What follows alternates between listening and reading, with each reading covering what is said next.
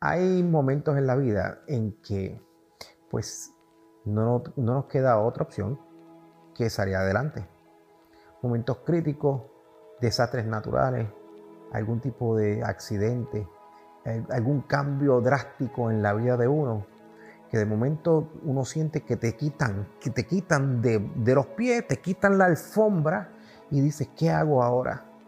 Y ahí es ahí cuando vamos desarrollando una destreza. Hay gente que, hay personas que ya vienen con un equipaje prácticamente natural, pero hay otros que requieren desarrollarlo, de cómo combatir esos momentos críticos de la vida a través, a través de destrezas y que lo lleven a moverse y salir del momento en que usted se encuentra.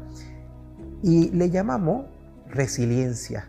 ¿Y qué es eso de resiliencia? Es la capacidad de uno salir, ¿verdad? De un momento difícil, salir a flote, rebotar y lograr entonces sobrellevar la situación e inclusive hasta fortalecerse. Una vez esto ocurre, usted se fortalece y puede enfrentar y ayudar inclusive a otros. La resiliencia requiere realmente un proceso de aprendizaje para muchos, para otros es práctica y otro es darse cuenta que realmente la resiliencia nos puede llevar a ser mejores personas. En momentos como los ejemplos, los desastres naturales, muchas personas son bien resilientes, salen del momento crítico. No solamente salen, sino que también ayudan a otros a salir. Obviamente hay que cuidarse mucho del elemento este de ser superhéroe o una heroína. ¿Por qué? Porque sobreviene un desgaste. Pero sí existe ese elemento de querer ayudar y lo hacemos con mucho amor y mucho, ¿verdad? mucha pasión, pero es importante uno cuidarse. Cuando uno es resiliente, las situaciones difíciles las manejamos y las manejamos con mucha entereza porque nos, nos viene a la mente que queremos echar hacia adelante, necesitamos sobrevivir y necesitamos sobre todo eh, entender que las cosas no se pueden quedar mal el desastre hay que corregirlo, hay que trabajarlo, hay que echarlo para adelante, ¿verdad? Y convertirlo en una cosa bien positiva.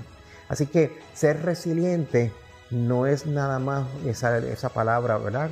Este, no es nada más levantarse, sino es querer hacer y es querer lograr mejorar tu día a través de ese ejercicio. Espero que estos pequeños datos que nosotros estamos aquí dialogando nos sirva un poco de ayuda y acordémonos que en la práctica, con la práctica viene la perfección, claro está. Eh, no, no, hay nada escrito, no sabemos cómo va a ser con lo que uno o con lo que uno se va a enfrentar, pero sí sabemos que tenemos unos recursos internos que nos permiten sobrellevar cualquier situación.